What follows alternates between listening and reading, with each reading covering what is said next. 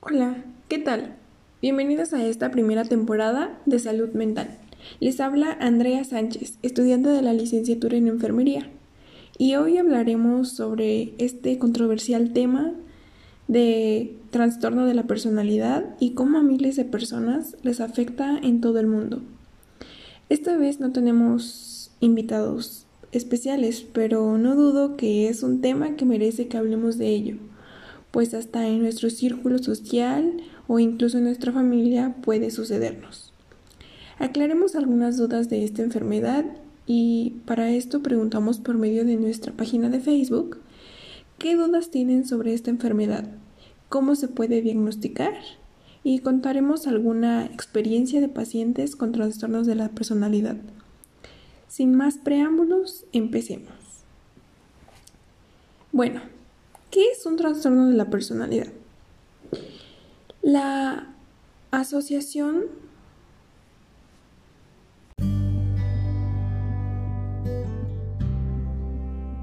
Hola, ¿qué tal? Bienvenidos a esta primera temporada de Salud Mental.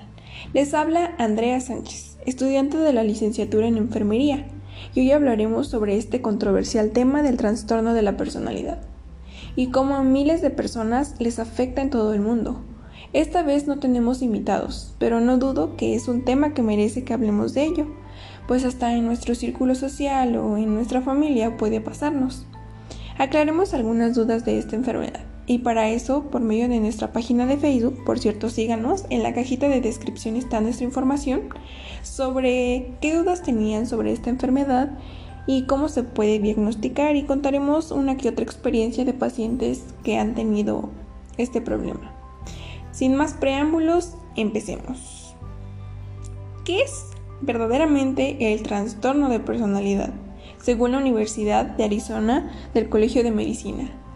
Y bueno, son patrones de pensamiento, percepción, reacción y relación duraderos y repetitivos que provocan una angustia importante a la persona y se ve afectada su capacidad de envolverse. Estas se dividen en tres grupos. Básicamente, el grupo A se caracteriza por tener pensamientos o comportamientos extraños. El B por comportamientos dramáticos o excesivamente emotivos o imprescindibles. Y el grupo C se caracteriza por pensamientos o comportamientos de ansiedad o temor. Aquí viene una pregunta de Rafael Amaro. ¿Qué tratamiento es adecuado para una persona con este tipo de trastorno?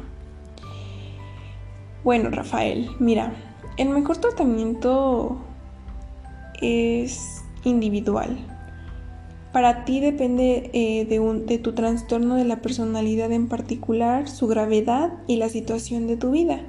Frecuentemente es necesario el enfoque de un equipo de salud para asegurarse de que todas tus necesidades psiquiatras, médicas y sociales sean satisfechas. Debido a que pues los trastornos de personalidad permanecen por largo tiempo, o sea, es muy difícil eh, tratarlos, ya que es no es cuestión física o, interna, sino es mental. Entonces el tratamiento puede requerir hasta meses o años. No es lo mismo que tú tengas, mm, no sé, mm, tiroides a que tengas algún trastorno mental. Bien. Entonces, tu equipo de tratamiento eh, debe ser tu médico de cabecera o otros profesionales de atención médica primaria, como los psiquiatras, psicólogos, personal de enfermería psiquiátrica, farmacéutico o un asistente social. Si bien en el grupo 3 hablamos sobre una persona obsesiva compulsiva.